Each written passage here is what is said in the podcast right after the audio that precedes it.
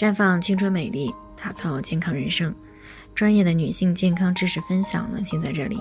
亲爱的朋友们，大家好。首先呢，还是要分享一下我们的联络方式。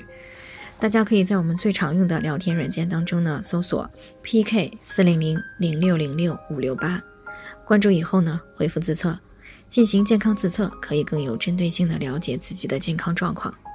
接下来呢，就开始我们今天的健康话题。备孕期发现了阔韧带的肌瘤，到底要不要管？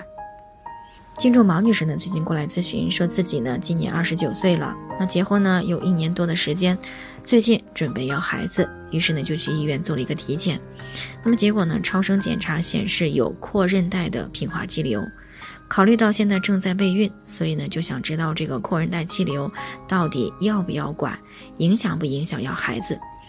于是呢听到我们节目的时候就过来咨询了。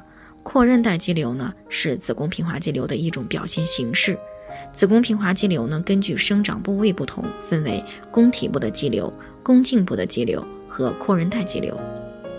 那么临床当中呢，是以这个宫体部肌壁间的肌瘤呢是最为常见的。而这个阔韧带肌瘤呢，顾名思义，是位于阔韧带的子宫肌瘤。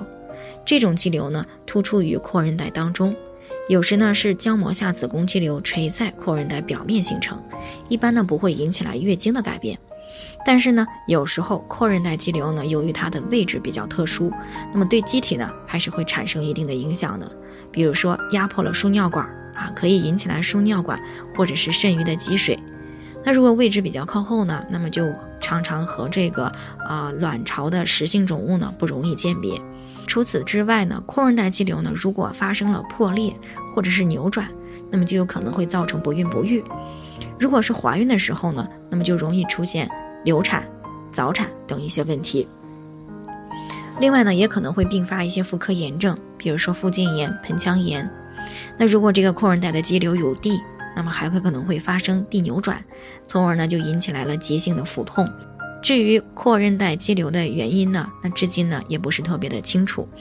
但是呢，根据这个大量的临床观察和实验结果表明呢，子宫肌瘤是一种激素依赖性的肿瘤。那么雌激素呢是促使肌瘤生长的一个主要因素。那么还有学者认为呢，生长激素和肌瘤的生长也有关，因为生长激素能够协同雌激素促进有丝分裂而促进肌瘤的生长。并且呢，推测人胎盘催乳素也能够协同雌激素呢，促进有丝分裂作用。认为妊娠期子宫肌瘤生长加速，除了与妊娠期高激素环境有关以外，还可能与人胚胎的催乳素有关。另外呢，卵巢功能激素的代谢呢，受到高级神经中枢的控制和调节，所以呢，神经中枢活动对于肌瘤的发病呢，也可能会起到一个重要的作用。比如说像情绪问题。熬夜问题以及大脑的占位性病变问题，那么都可以诱发肌瘤。所以呢，总的来说，阔韧带肌瘤由于不在子宫内，只要没有发生过严重的急腹征，一般不会对受孕过程产生影响。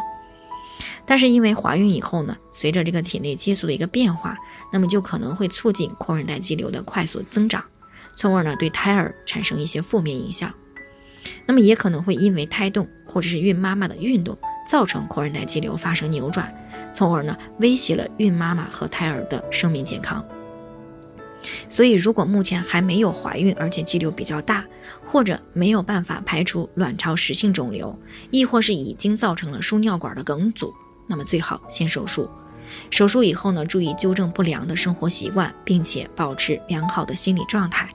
那么等到身体恢复以后呢，再备孕。如果是怀孕以后发现的，那么就需要好好的保胎观察，产检时呢要注意观察肌瘤的生长情况，如果不长那就没有问题，长得快、变性、扭转，可能就需要手术干预。好了，以上就是今天的健康分享。那鉴于每个人的体质呢有所不同，朋友们有任何疑惑都可以联系我们，那我们会对您的情况呢做出专业的评估，并且给出个性化的指导意见。最后呢，还是希望大家都能够健康美丽常相伴。